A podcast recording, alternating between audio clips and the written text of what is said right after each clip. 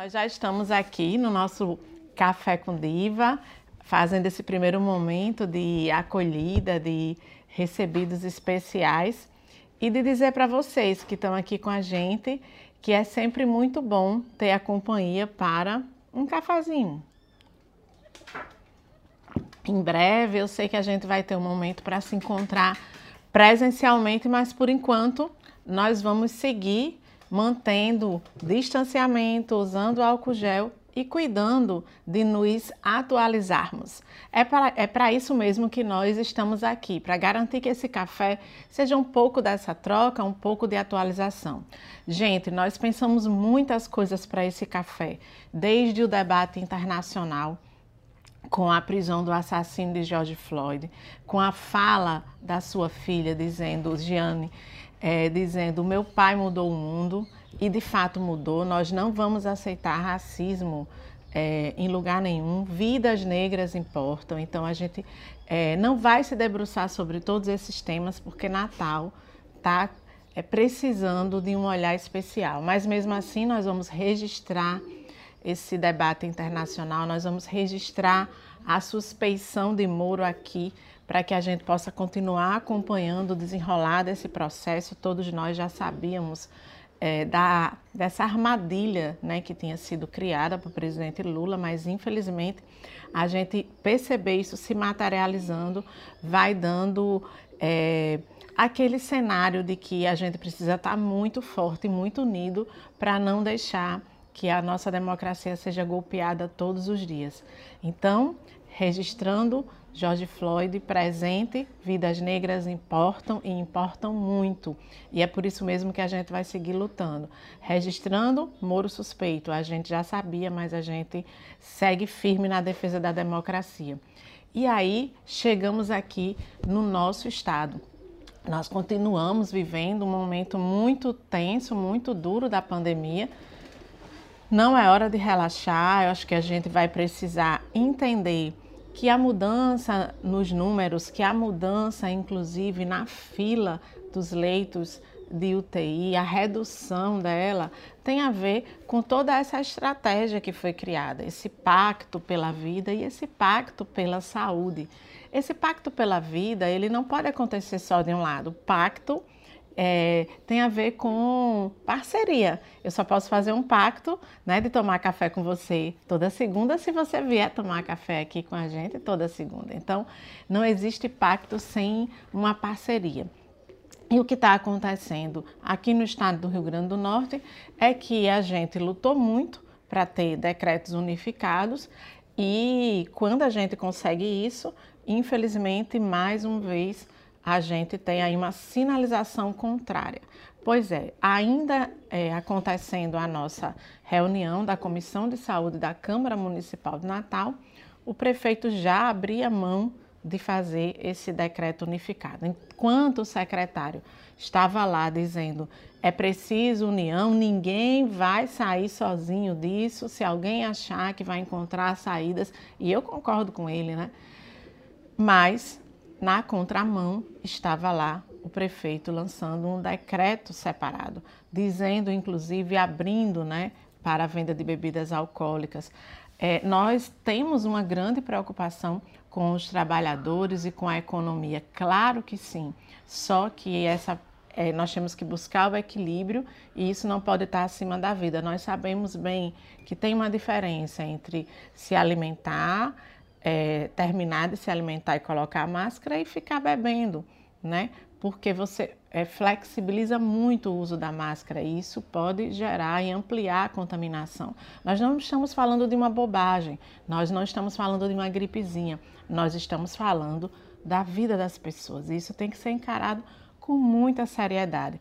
É por isso que nos preocupa muito essa flexibilização de qualquer forma, de qualquer jeito. É preciso que a gente vá encontrando parâmetros. Eu, vocês que estão nos assistindo, a gente adoraria estar se encontrando presencialmente, a gente adoraria ter muito mais momentos é, presenciais. É sufocante.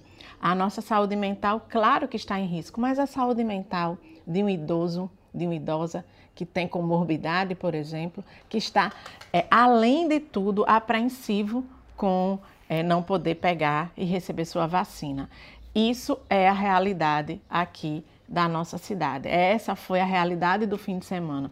Por isso que a gente só citou aquelas duas pautas internacional e nacional e correu direto para falar desse decreto, da guerra dos decretos, da volta à queda de braço e infelizmente a gente voltou aqui a falar sobre esse momento é, delicado que nós estamos vivendo, que é o apagão das vacinas. A gente avisou, né, a gente alertou, a gente questionou. Vocês lembram bem que a gente fez né, requerimento, ofício para a prefeitura e na reunião com a secretaria de saúde do estado e do município, nós reforçamos, inclusive o secretário Cipriano concordou que era preciso ter essa estratégia é, de estar mais próximo das pessoas, que a vacina chegue para as pessoas. Dona Salete, aqui do Santa Catarina, o tempo todo me diz: Diva, não tem cabimento as vacinas não serem priorizadas perto das pessoas, nas UBSs, em toda UBS tem sala de vacina. A gente precisa reforçar isso.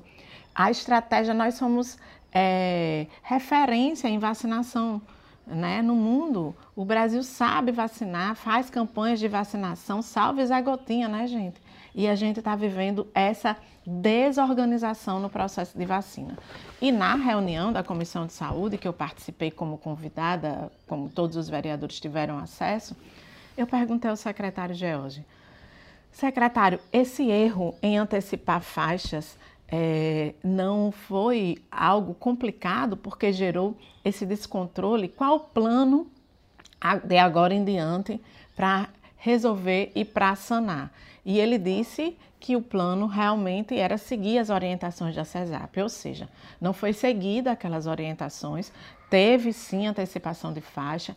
Eu adoraria também que já tivesse chegado a minha faixa, eu adoraria que as pessoas com deficiência já estivessem sendo vacinadas, que o nosso projeto de lei de vacinação dos professores, que a gente já tivesse comprando vacinas é, a partir dos recursos que a gente colocou, mas isso ainda não aconteceu. Tem que ter um plano. O plano é a gente lutar para que a gente faça essa compra o mais breve possível, que a gente amplie né, a compra de vacinas, mas se a gente não tem um número suficiente, nós não podemos correr o risco de atrapalhar a imunização de ninguém, de apresentar né, vacina em uma primeira dose para um grupo e esse grupo não conseguir receber. E aí você aumentar o número de pessoas que recebeu uma dose e que não conseguiu receber a segunda. E você ter um processo de, de vacina com aglomeração, como foi esse fim de semana. Nesse fim de semana, é, todos sabem aqui que para mim, é, Sani e Newton, meus vizinhos,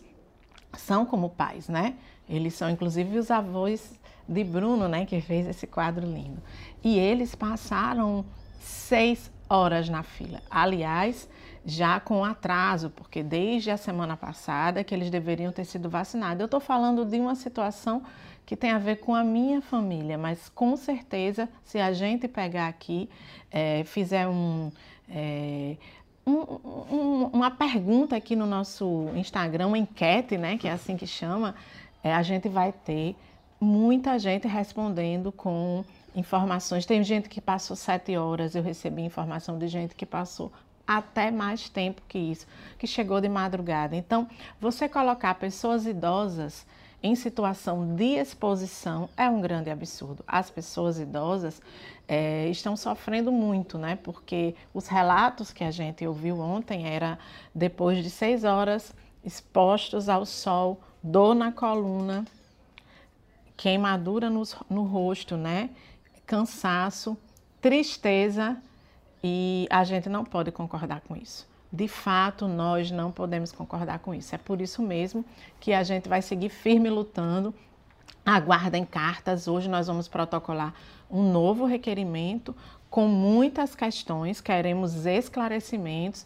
Esse drive-thru tem gasto, sim, não adianta dizer que é, tem só a estrutura, é, porque a estrutura física já estava lá montada, mas você para isso você tem que é, adaptar, você tem que ter, não é só o profissional que também já estaria na unidade, são vários recursos materiais para que ele funcione. E aí você ter algo concentrado quando a população é, precisa ter algo espalhado por toda a cidade, né? Precisa não ser submetida à aglomeração. Ora, se nós estamos dizendo que a aglomeração é um fator de risco, como é que na vacina, no processo de vacinação, você tem aglomeração? Isso realmente não dá é, para a gente concordar.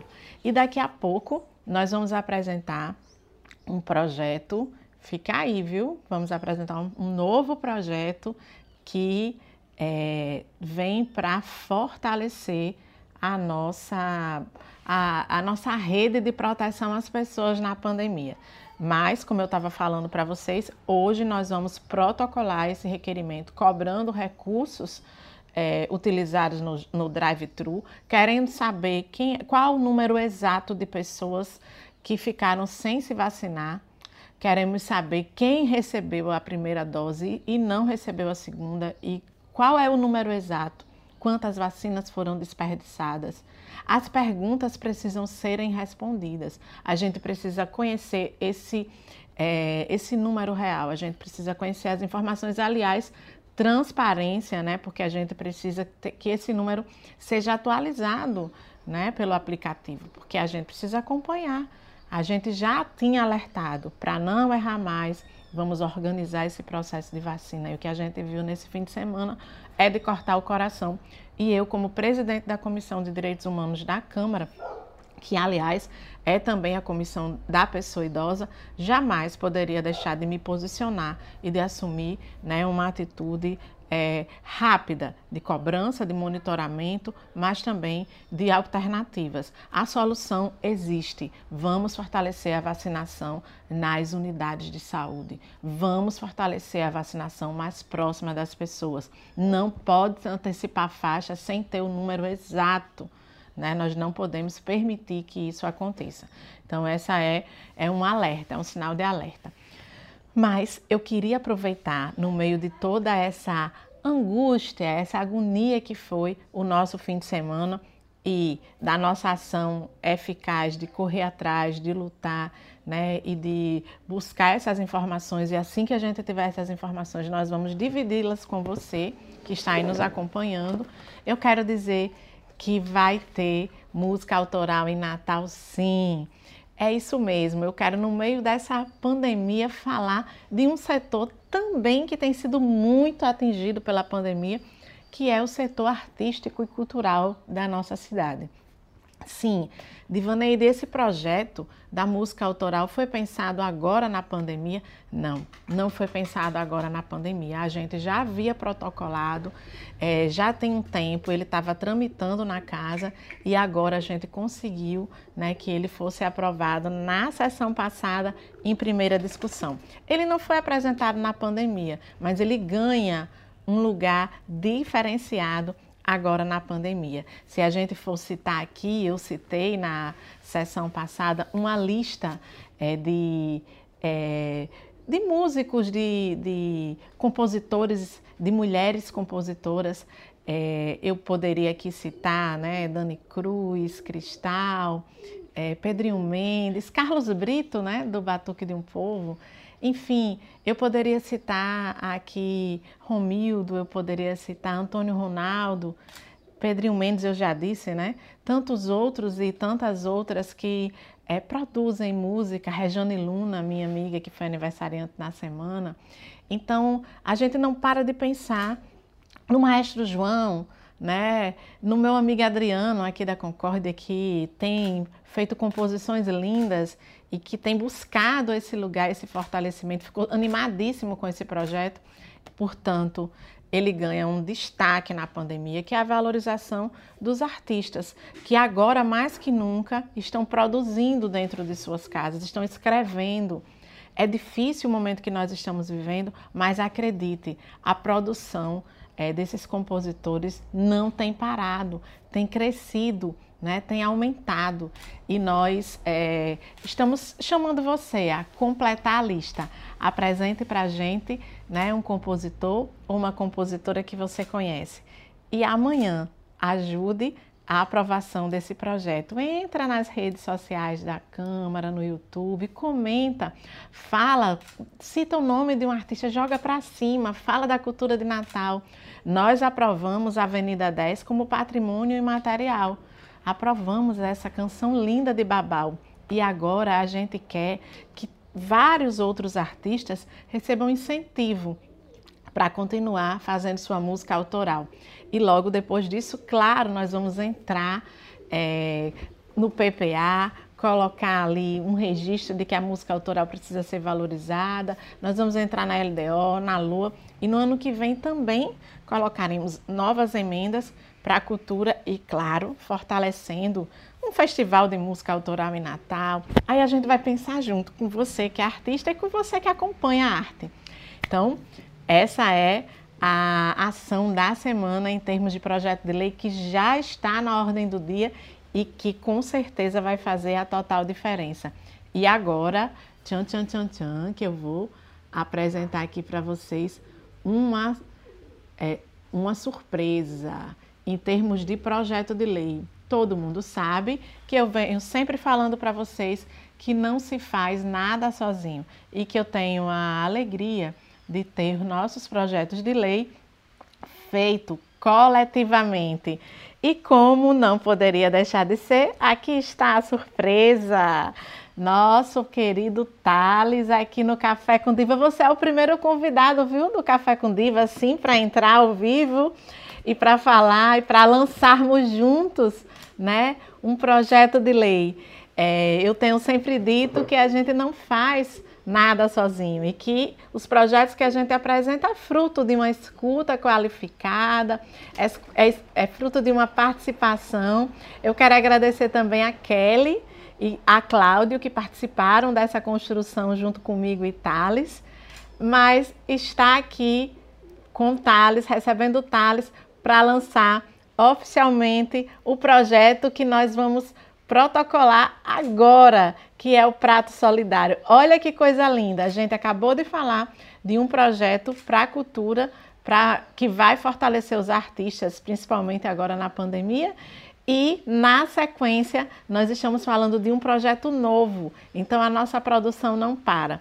Thales, bem-vindo, muito obrigada duplamente por estar aqui com a gente e por ter trazido para a gente essa ideia do prato solidário. Bom dia. Bom dia, Diva. Bom dia, pessoal.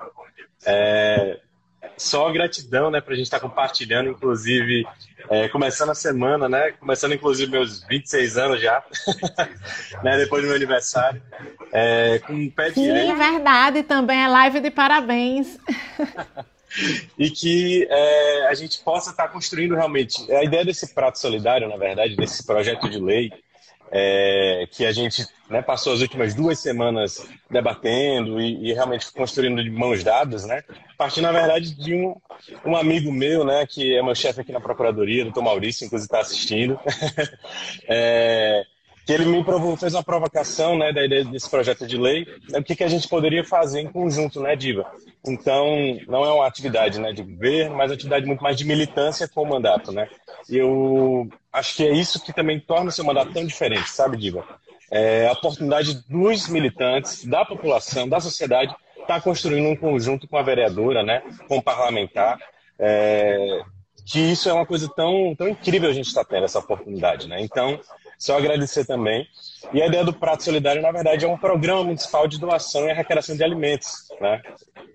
A gente sabe que é, o Partido dos Trabalhadores, no PT, lançou esse mês agora de abril o PT Solidário. Né? Então, é, conduzido realmente pela essa dinâmica partidária né, do nosso partido, a gente iniciou essa construção né, através de outras iniciativas né, que já existem no município de Natal, como o Banco de Alimentos, como a Feira da Agricultura Familiar, né, que já são executadas há muito tempo, que inclusive são é, políticas públicas construídas no governo Lula e na Dilma, né?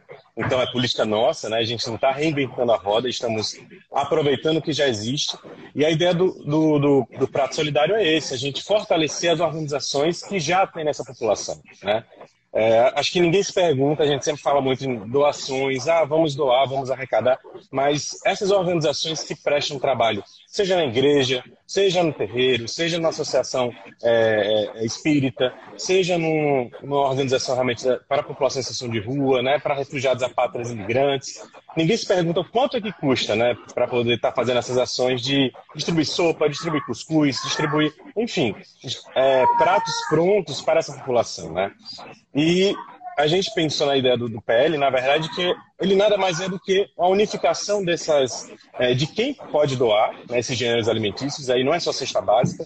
Na verdade, o foco é para os gêneros alimentícios em si. É, seja tomate, seja banana, enfim, todos esses alimentos que já são, né, a gente pega na feira e a gente consegue doar ou aqueles restaurantes ou aquelas unidades que é, diariamente produzem tantos alimentos e que vai muita coisa para o lixo, né? Muita coisa é desperdiçada. A gente costuma falar que no capitalismo a gente é, já tem a, a, a, produção hoje mundial de alimentos, já consegue alimentar o mundo diversas vezes. A gente já teria acabado com a fome no mundo se não fosse de fato a ideia do sistema capitalista. Mas é encontrando essa, essas formas de alternativa de resistência que a gente pensou o prato solidário, né, Diva? Que nada mais é do que a gente está trazendo uh, o setor empresarial, as pessoas, para junto daquelas organizações que já prestam essa, essa assessoria, né? já prestam esse trabalho complementar no âmbito da assistência social. Então, a gente está fortalecendo nosso SUAS, nosso Sistema Único de Assistência Social. A gente está construindo uma política municipal de segurança e soberania alimentar, né? Então, é, nada mais é. Ah, então como é que vamos fazer isso, né? As pessoas vão se perguntar. A gente pensou de maneira muito simples, né, no aplicativo, né, que o município vai poder criar. Isso aí não é um custo de outro mundo, muito pelo contrário, esses aplicativos. A gente tem diversas startups, tem diversos é, microempresários também, ou, ou, universidade, que produz esses aplicativos né, de maneira muito barata. E aí a ideia é que, através do Prato Solidário, as pessoas possam se encontrar. Tanto as organizações, elas colocam, por exemplo, ah, essa semana vamos colocar, por exemplo, a Toca de Assis, vamos supor, né, que é da irmã Iris. É, ela coloca lá no aplicativo do Prato Solidário que precisa essa semana urgentemente de é, batata, tomate, macarrão, né? É, e aí as pessoas vão nesse aplicativo e eles vão doar para ela, né? Então a ideia do prato é que ele seja esse, realmente esse fundão unificador uh, da política social no âmbito municipal e que a gente fortaleça essa solidariedade, né? Que maravilha, Thales. Não, e, e, assim, acho que você está descrevendo aí, eu acho que é bom também realçar para quem chegou agora que está ouvindo o lançamento do nosso novo PL, é que o Prato Solidário não é só para a pandemia, né?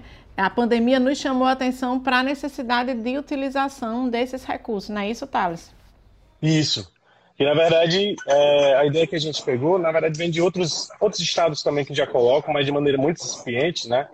É, porque a gente vê muitas, muitas campanhas, né? A campanha de combate à fome aqui, né? É, é o governo do estado lançou, inclusive a RN chega junto de combate à fome, né? É, a gente vê outras iniciativas em outros estados, mas a ideia é que a gente dure depois da pandemia, né? A ideia do, do PL é que essa política ela seja fortalecida, porque não é só de agora que essas pessoas precisam de solidariedade, é de sempre, né? E às vezes não são, não são apenas as pessoas em situação de rua que a gente vê que precisam desse alimento, né? Que aí realmente não, não tem como a gente doar cesta básica para essas pessoas que estão em, situação de rua, porque elas não têm como cozinhar, já que não tem, né, não tem uma cozinha, não tem um fogão, né, não tem um, um, um gás. Né? Então não tem como cozinhar. E aí realmente elas, quem presta esse trabalho de assessoria né, e garante que as pessoas não morram de fome, realmente é a sociedade civil, né, que chega junto né, né nesse momento. E a ideia do PL é esse, é um PL para a sociedade civil também, né? Para a gente estar tá integrando tanto os governos, né, a prefeitura, né, os órgãos municipais, como também a sociedade civil e aqueles que sempre procuram doar. Acho que Diva deve receber milhares de mensagens sempre perguntando: ah, tem é, população em situação de rua em tal lugar, como é que eu faço para doar? O que é que eles precisam, né?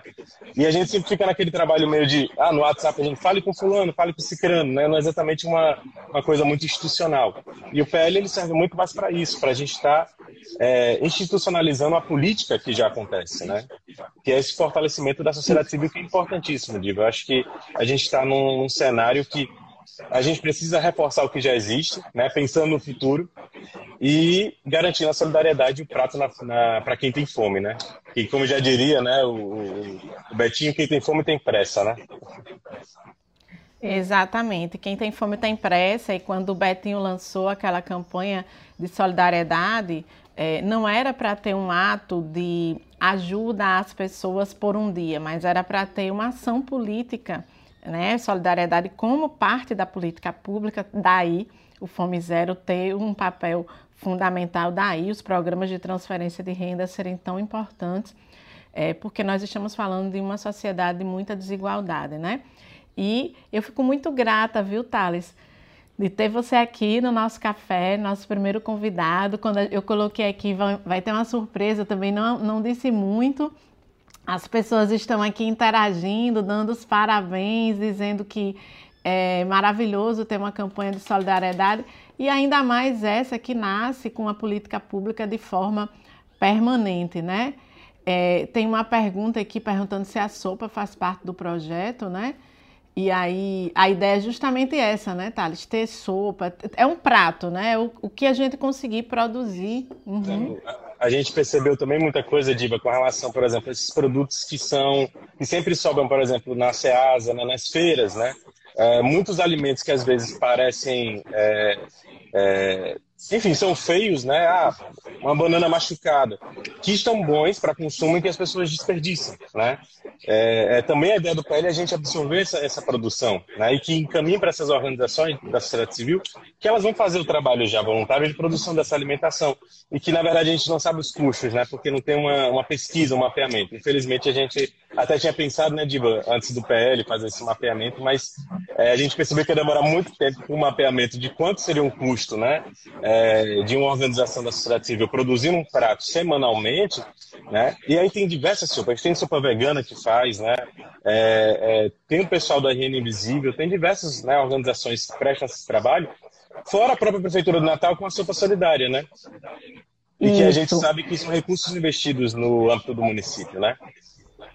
Isso mesmo. E a gente é, sabe também que tem muitas instituições que precisam de apoio para continuar fazendo. Eu já quero aqui te, te deixar o convite para a gente fazer uma rodada aí é, com o pastor Jairo, que tem um trabalho no Alto da Torre, com a população em situação de rua, com o próprio movimento, né, apresentar para o CIAMP o nosso projeto, apresentar aqui para Maria Coutinho e o grupo é, Mulheres em Conquistas, que também atuam, já estou falando aqui, vou até mandar uma mensagem para ela aqui, e aí, vamos conhecer o nosso projeto Prato Solidário e vamos apresentar o Prato Solidário para que as pessoas já é, vão se preparando aí, porque em breve será tema na nossa frente de soberania alimentar e será vida né, chegando para as pessoas.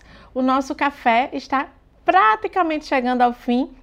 E a gente encerra nesse clima de muita gratidão, de gratidão a todas as pessoas que estão aqui nos acompanhando, de gratidão ao nosso querido Thales, que veio aqui especialmente para apresentar aqui é, o NASC de Mãe Luísa, com certeza, Lange, vamos fazer sim a apresentação aí. Isso mesmo, é bom que quem está aqui acompanhando o café, essa live vai ficar salva, então quem é, puder assistir depois e que já quiser marcar um momento para conhecer o Prato Solidário, nós vamos fazer o Diva Conectada Prato Solidário, né? Eu acho que é bem importante para a gente ter aí esse, esse debate e, e, e, as organizações poderem entender melhor, né? A gente pode convidar setas, a gente convida centas, a gente convida todo mundo, porque é preciso que essa rede cresça, né? E que a gente lute para o projeto ser aprovado logo para garantir vida, vida plena para todo mundo.